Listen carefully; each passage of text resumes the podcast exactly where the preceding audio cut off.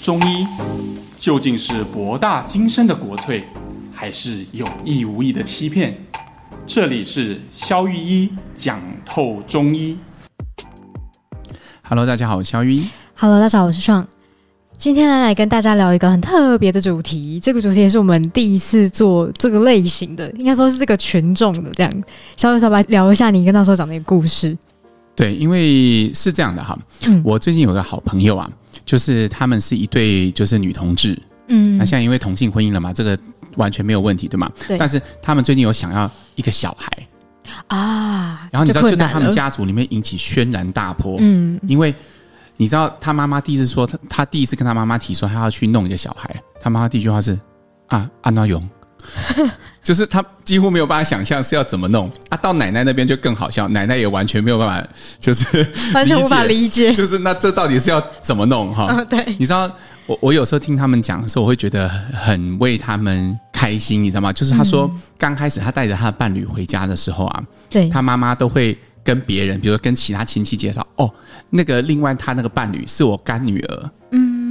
就是他不晓得要怎么称呼，这样好像会比较含蓄的讲干女儿啦，这样对对。但是到后来，他说他们在一起一阵子嘛，然后后来结婚，他妈妈都会很自然的跟别人讲说：“哦，这就是我女儿的伴侣。”哦，他就会觉得心里很温暖。嗯，然后一直到，哎，这个又是另外一个突破，跟他妈说：“哎，我准备要生小孩。”然后就从要怎么用，然后一直到他跟他们讲这整个过程，然后他打算怎么做。那我自己听他分享这段故事，我自己是很受到触动的。嗯，因为我觉得这过程真的是很辛苦。对啊，因为网络上也蛮多，就是有名的同志的一些有名的网红，好了这样讲，他们也有分享一些影片，就讲说啊，他们飞去了一两次，然后失败，花了好几百万的台币，然后也不知道怎么办这样子。是啊，所以。所以我就觉得，哎，网络上的资料好像很少是由专业医师来提供的。那我们也想要，就是抛砖引玉啊，就是我们请到了这一方面的专家，传说中的传说中的巴德祝生娘娘 刘梦薇医师也有来到现场啦，大家掌声鼓励，耶 耶，拍手！大家好，我是刘梦薇医师，就是我很感谢肖医师，然后还有 Sean，其实我自己是非常非常的。呃，希望可以录这一集。那主要的原因就是因为呢，在呃，我们知道二零一八年同婚公投通过了，嗯对。然后其实啊、呃，台湾变成亚洲第一个同婚合法的国家。其实我觉得那那一刻，我其实我自己虽然不是。啊、呃，有就是同性恋的倾向，但是我自己觉得公平是件很重要的事情。嗯哼，所以我觉得，如果说我们在呃同婚法通过的状况下，可是其他的配套措施迟迟没有上路的话，我心里面就会觉得很阿杂。嗯、那我们在试管婴儿中心的话呢，我觉得现在目前为止，我觉得最阿杂的事情就是，诶，为什么呃同性的伴侣他有呃配偶权呢？可是他没有办法在台湾。因为受限于人工生殖法，必须要是异性，嗯，对，配偶才能够在试管婴儿中心进行啊、呃、体外受精的部分。这个我帮刘医师补充一下，啊、就是有怕有些听众没有进入状况，因为如果你不是同性恋，你可能完全不会管。就像我在不知道我朋友的故事前，我完全不知道有这种事情。意思是说，今天如果说。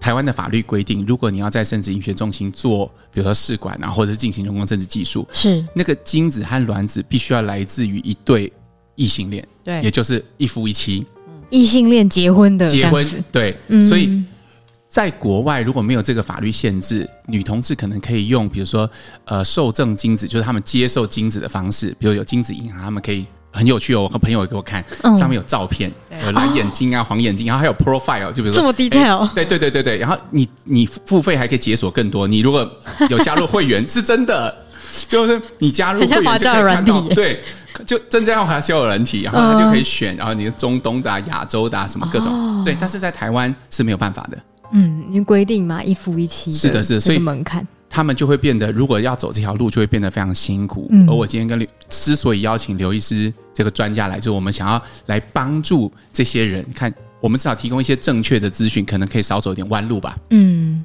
那我想要最想要先问的就是，刚刚开始肖医师开头讲他的朋友，好了，不，我们就来为朋友谋点福利。他们应该是男男还是女女呢？是女女啊。那。跟你我们一般的思维不一样嘛，就两个女生，如果她们今天要小孩的话，可是因为在台湾法规又不行，那通常就是我们可以做什么，或是为什么要就是去做养卵之类的这个事情？啊、呃，我先提供我一个呃一个病人的病例，嗯让大家参考一下。就是说我刚好同个时间有两组也是女女的同志的患呃患者，然后呢啊、呃、有一对呢是哎在九月份的时候来找我，去年九月对要养卵。嗯这样子，然后呢，他在九月份就第一次飞去美国取卵，等于是当周期就是养卵卵，可能我可能只针灸个两次，嗯，那个药他就飞去美国了。那呃，以现在我们的呃技术来说，大概 AMH 值，就是说你的卵巢里面有多少的卵的库存量，去乘以三，会是你一次取卵呢最好的一个颗数。嗯，哦，像比如说这个呃，我的这个。呃，患者 A 呢，他就是呃，AMH 值大概是二，可是呢，哦、他在呃，就是几乎没有养卵的状况下，第一个周期九月飞去的时候，他其实就只取到了两颗卵。哦，那这样还低于本来我们计算的预期耶？对，预期应该是六颗，对吗？嗯，对。然后后来呢，哦，他当然就很 sad，然后就飞回来。飞回来之后，我们第二个月呢，很认真的在帮他哎针灸养卵。然后，但是因为去一趟美国，光是交通住宿。啊，住他就已经都是住很很 low 的那种 castle，但他还是，呃，就是呃他自己算呐、啊，光是都不都不算那个受赠精虫生殖中心的钱，嗯、一趟就要花台币二十万。嗯，就光是住宿啊、旅费啊、机票，你指的是这些吗？然后第二次去的时候，哎，取到了五颗卵，还不错。嗯，嗯，然后第三次去的时候，哎，终于又取到了六颗卵。哦，那如果说对于一般没有在养卵的人，他们可能不太可能连续三个月经周期取的卵的数目还越来越多。嗯，对。但是因为有养卵的状况，所以我们有办法让他连续三个月经周期取卵，而且是取到他的标准值。那我想问医生，就是说，好像这样听起来这个过程，就是卵是取越多越好嘛？就是它取多的目的是为什么？就是假如如果取两颗，成功率就就就比较低吗？是为什么有这个原因？上真的好专业呀！好，然后我们取卵的话呢，最重要还是在美国，它必须要受正精虫嘛。那正常的来说，受精率啊，哦，大概是七成。哦，意思说，刚刚你那个病人如果取到六颗卵，那如果是七成，所以就可能只有四颗会成功受精。对啊。那呃，因为他是去受震精虫，然后所以呃，生殖中心美国是建议他说是一次挤到十四到十五颗的卵、哦、在一起受精，好、哦，其实是会比较好的。嗯嗯、呃、或者是说，当然是他口袋够深的话，也是可以请那个精父 来三次。哦，也是可以啦，oh, okay. 对啦，但是就是都是一笔花费了，明白？对，那所以 either 就是他，就他最后还是选择就是说让金富来一次，嗯哼，好，那他这样子总共我们帮他这样是算是取到了十三颗的卵，嗯，就是你刚刚说分三次取到十三颗，取到了十三颗的卵，然后我们帮助他呃呃有养卵的状况下，受精率达到了八成，哇哦。嗯，你刚刚说受精率一般，如果在没有经过养卵这样的治疗疗程，其实是七成嘛。对，所以听起来不但可以让取卵的数目增加，还可以提高受精率，是吗？对，提高到八成。然后呢，呃，一般我们要准备植入自己的子宫内哦，因为女童是不需要找代理孕母的。嗯，对。植入自己的子宫内的话，会建议啊、呃，这个胚胎在体外受精之后，在生殖中心的啊。呃二十四小时缩时摄影培养箱里面的培养到第五天或是第六天，嗯，好，那个是呃比较健康的胚胎啦，嗯嗯嗯，胚胎等级也比较高。那一般来说，如果你受精之后呢，大概只有四分之一的几率有办法可以培养到第五天或第六天，又要打折，而且这次一次就打只剩下四分之一。对，那如果有养卵的话，我们可以把这个培养到第五天或第六天囊胚的几率，有养卵的状况下，可以提高到二分之一。哦，那这样差很多哎，是因为以你刚刚这个患者为例啊，他如果取到六颗卵，那经过受精就只剩下四颗。可是如果四颗里面照他本来如果没有养卵的话，四分之一就只剩下一颗嘞。对，等到第五天就只剩下一颗。但是如果今天经过这个养卵的程序，它逐步优化，它最后出来的结果就会完全不一样。嗯，然后再就是考量到，因为不认识金父是谁，嗯、所以像是啊。呃这种越养的受震精虫，一定都会建议啊，胚胎一定要做胚胎切片，也就是我们所谓的 PGS。嗯、那如果要过 PGS 的话，三十八岁以下，其实过 PGS 的几率，两颗优质囊胚只有一颗会过啊，又一半，又一半，对，啊，像因为。因为他是就是去对受精精虫嘛，那女就是女生要去取卵嘛。那如果说她今天可能是，比如她还很年轻的时候，她去做冻卵，然后她就是在台湾冻完卵之后，直接带去国外，那个精那个卵很优质啊，这样是不是就是不一定要养卵？就是她在年轻的时候先冻卵，然后在在那时候再把那个卵再带去，哎，这样可以吗？当然可以呀、啊。所以政府其实一直在提倡，就是二十五岁就要准备开始冻卵，因为超过三十二岁那个卵的品质就很糟糕了。所以女女也可以靠在在台湾可以靠冻卵，然后再带去美国吗？可以，但目前台湾的呃，如果你是要申请冻卵补助，在桃园或新竹的话，你要解冻卵子的条件就是你必须要结婚，而且也是要异性恋，要异性恋才能在试管婴儿中心去做人工生殖的部分。哦，所以 所以可以，但是你要自费，你不能申请补助。哦，有点冲突呢。嗯，对。其实我刚刚听刘医师讲这个整个过程哈，就是从取卵取到几颗卵，然后受精几颗，然后可以过 PGS 几颗，然后我我觉得这个过程让我想到那个鱿鱼游戏的画面，知道吗？就每一关 折损，在折损一些人，每次都有人前浪都会死在沙滩上。我觉得这真的是一个很不容易过程。那透过养卵的这个疗程吧，嗯、它可以在每一关都提供一些或呃提高一些或多或少的。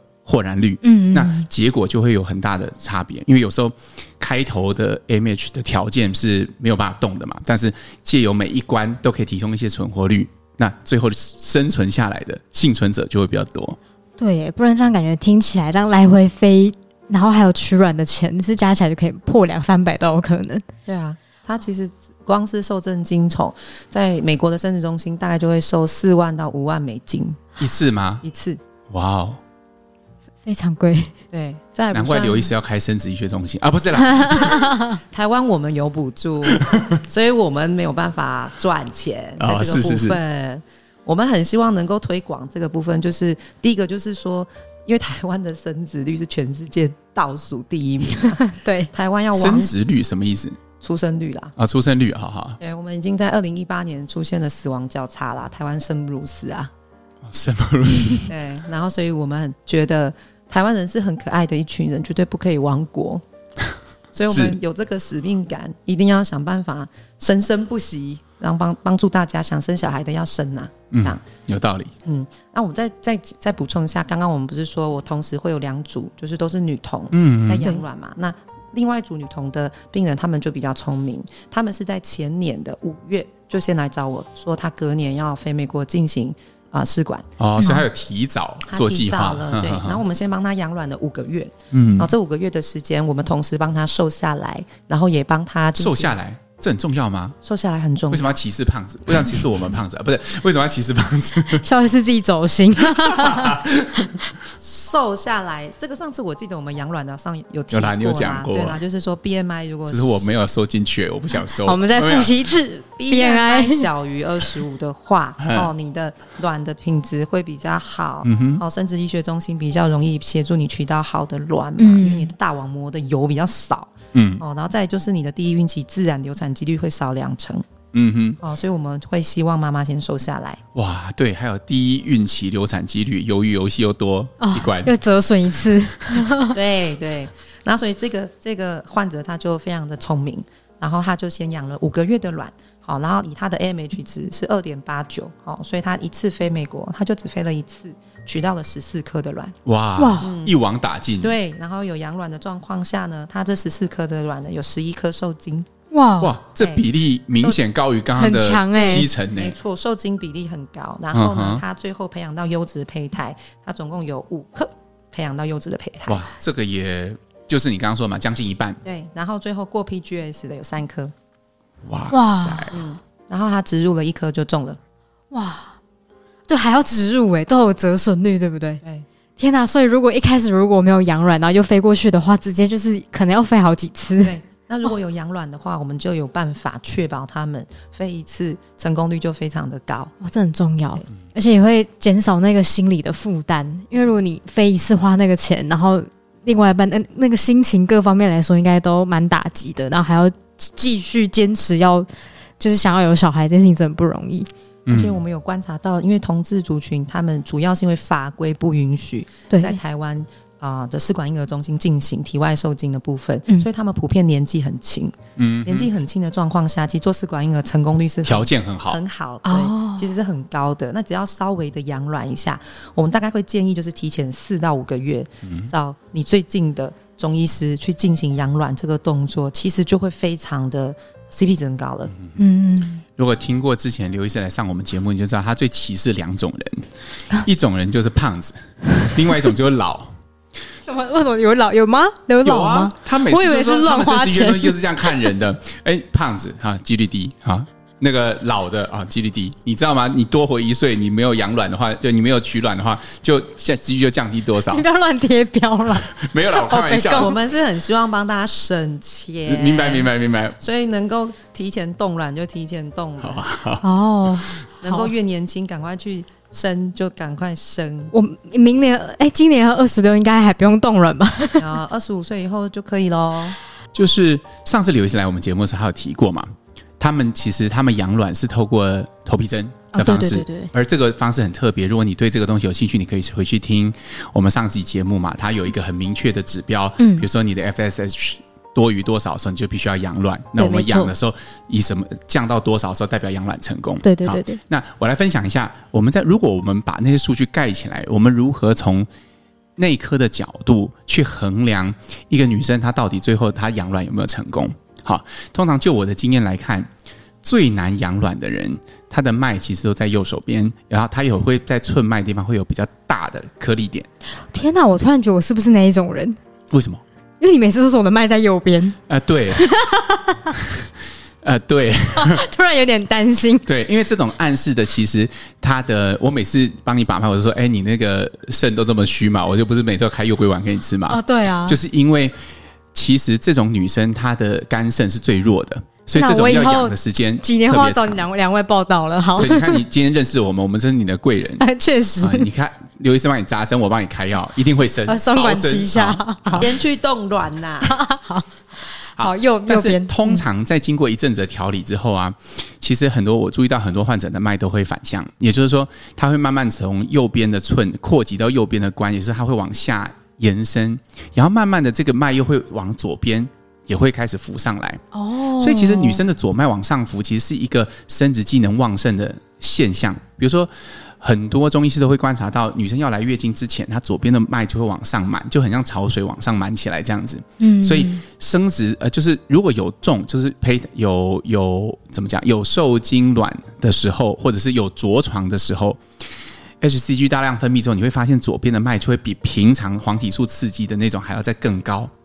对，所以我们常说，哎，左边的滑脉代表有孕嘛，就是怀孕，就是这个原因。哦。所以整个调理的过程其实就是一个从右到左的过程，然后从寸一直往尺部扩张的过程。那说是这样说了，但是很多人就是完全没有办法跨越这条鸿沟。嗯。对，所以也是在上次这个刘医师来我们节目之后，就我有一些患者就卡关的，也去跑去找刘医师针灸。嗯，那确实有些就有蛮有好消息，对，就是我觉得其实很多的呃技术，就是我们透过分享可以让更多人知道，然后也会让呃患者得到更多元的照顾。嗯嗯，确实，因为有时候那个一个方法。感觉行不通就换一个方法来，是啊，嗯，就一切看结果嘛。就是如果方法行不通，就换另外一种方法。没错，没错，没错。我觉得我是很希望可以用，当然是有内科的方法啦，但内科消医师太强了，所以我们就用外治法的方法去突破。一些范畴这样子，然后我们最近我们有在办一些联合备孕演讲，然后我们有邀请像是很厉害的推拿老师，嗯，啊，物理治疗师，嗯嗯，然后去协助妈妈去做呃放松全身的肌肉，然后还有呃锻炼骨盆底肌的这些。这个是针对产后嘛，对吧？你说妈妈的意思？备孕的时候哦，备孕的时候，嗯，备孕的时候也是有一些帮助。哇，从备孕就要开始锻炼骨盆。骨盆底肌，对，没错，没错，是是是。然后就是，哎，我们现在有办每两个月一次的那个免费的联合备孕的演讲，借我打一下广告，没有问题。因为是生意越做越大，也很希望就是说，就是因为是免费的，然后我们最主要就是希望让真的很想要生小孩的每一对爸爸妈妈，啊，妈妈妈妈也可以，好，爸爸爸爸也可以，然后都可以，啊，一圆求子梦啦。我们刚刚有讲到，就是说，呃，中医可以协助除了养卵这个部分，我还我觉得还有一个很重要的部分就是安胎。嗯啊，安胎对，因为像我刚刚那个第二对，他虽然一直就中了，对，可是他其实有蛮严重胎漏的问题。哇！从他从美国到啊下飞机，他就第一个就奔来我诊所找我，因为他的那个血滴滴答答的，没有停。嗯，然后呃来不及去吸开高剂量黄体素，他就先来找我，那时候真是吓死我了。不过也逐渐患者对你是很信任的。这个胚胎。一百多万呢，真的天哪！就好像游游戏好不容易到了最后一关，结果最可怕的来了。对对，就是安胎，那真的是最遗憾的。对，然后因为他的年年纪是二十九岁，然后我判断应该只是初期，就是着床还没有很稳。好，所以我们一样还是用针灸的方法，然后我们也是立刻啊，请西医也是有开塞剂给他。嗯，然后总而言之就是啊，顺利的生下了一个混血宝宝。哇，太好了啊。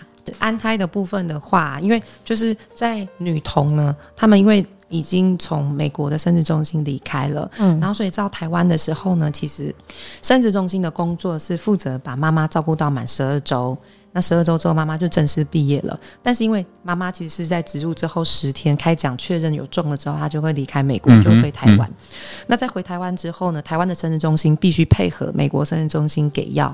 嗯哼，哦，所以这个就是一个沟通上面比较大的问题。那目前台湾的生殖中心的医生大部分都是可以配合，嗯，就是 follow 美国生殖医师的 order 去给药的，嗯嗯、对。但是在呃呃中医的部分的话，因为美国的生殖医师不知道中医是什么东西，嗯，他也不知道我们可以做到什么样的地步啦，嗯，然后所以大部分的状况下，就是我们大概就是会配合做针灸的部分去安胎，哦。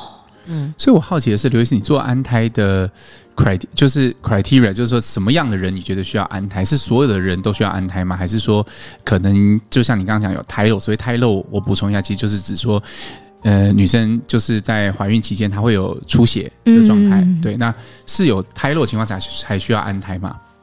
呃，如果在胎漏的状况下，哈，我基本上会建议她，如果没有吃西药的话，一定要吃中药了。嗯哼，啊、嗯。好，那如果说她今天是没有胎漏，但是我们有讨论过嘛，嗯、就是高龄的妈妈，三十四岁以上，哦、高龄产妇，她第一孕期自然流产几率就是五成了。对啊，或者是像这种，她是受精精虫哦，做体外的，哦，基本上呃，第一个就是这个胚胎很贵啊，留不起啊，嗯、哦，所以无论如何，我都会希望她安胎。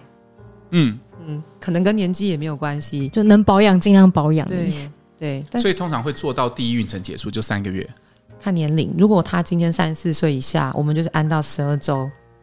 哦，三十四岁以上安到五个月。哇，五个月，安到五个月。哇，嗯，妈妈在安胎的时候，每天都在数萝卜，像当兵一样，因为针灸很痛啊。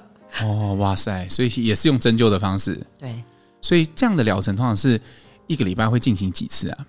或者想要知道妈妈一个礼拜要挨几次针？这样，健保一个月可以针灸二十次。所以我们就是以二十次去计算，那一般针灸得气时间也的确是一天半，所以两天要针一次。哇，那很密集哎，所以很痛。所以五个月两天要针一次，哇塞，头皮都变蜂窝了。没有。对啦对啦，妈妈就是这里痛那里痛。对。那我想问一个有点小小细的问题，就是大家有个迷思都觉得针灸是一种泻法，那他今天在安胎的话，他他是补还是泻？就我有点不是很清楚。嗯。嗯嗯，就是我们如果是以泻法来讲的时候，哈，当然也是会有呃泻的针法，就会有补的针法哦，它针法会不太一样啦。不过因为我们做头皮针的话，我们是主要是以啊、呃、神经解剖学为主去看安胎这件事情，嗯、所以在安胎的时候啊、呃，我们之前养卵的时候，我们是主要是兴奋是交感神经，嗯，对，养卵的时候呃基本上是交感嘛，安胎就是反过来是兴奋副交感、嗯、哦。哎，要协助整个骨盆腔是充血的，然后通往子宫的动静脉都是顺畅无阻的。那那时候我们要兴奋副交感神经，效果就会非常好。哇，所以感觉妈妈安胎的话也会比较好，就是就是心理上应该会比较舒服，因为副交感神经不是很糗吗？理论上是啦，是你如果照这样推断是这样没有错。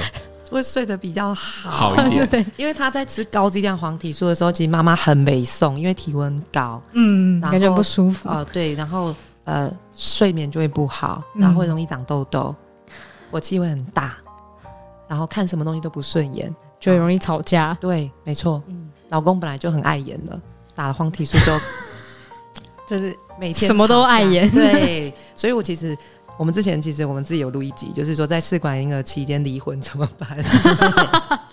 那一集这这种生殖医学中心也可以负责吗？那那一集很多人看哦。呃，就是如果他真的离婚的话，就是胚胎销毁。对，这这这这在生殖中心很常见，就是啊、呃，看到那个妈妈在那边破口大骂，那个就是在安胎，黄体素很高啊，那个就是对，然后就跟爸爸先心理建设一下，就是她还是你老婆，只是他你现在看到的他不是真正的他，是被黄体素控制的他，对，他的边缘系统现在是一个荷尔蒙风暴中，对对。他在说什么，你都不要往心里去，他卸货就会好了。要增加一个心理，借酒装疯的道理是一样的，是把心里本来没有敢讲出来的话讲出来啊。所以要增加一个心理智商的部门。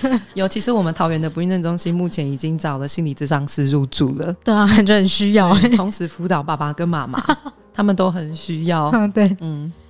啊，我们下次应该来做一集，就是也关于这个，因为我们上次做过产后的嘛。哦，对啊。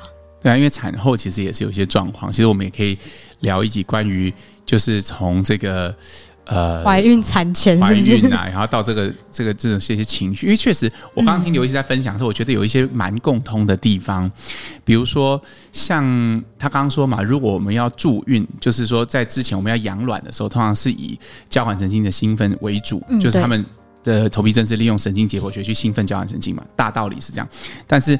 对于内科来而言，其实常常也是我们在这个时候会比较使用一些温养或者是补养的药物，哦、就是以兴奋的药物为主。嗯、对，所以我常跟患者讲，哎，我可能会稍微推高一点哦。然后他说什么叫推高？我说你如果长痘痘啊，你怀孕还是会感谢我嘛，所以没有差，长两颗痘痘不会怎样。哦，对，但是他他比较容易怀孕，甚至有些人他会觉得哎有点口干舌燥，我觉得那都是可以接受的。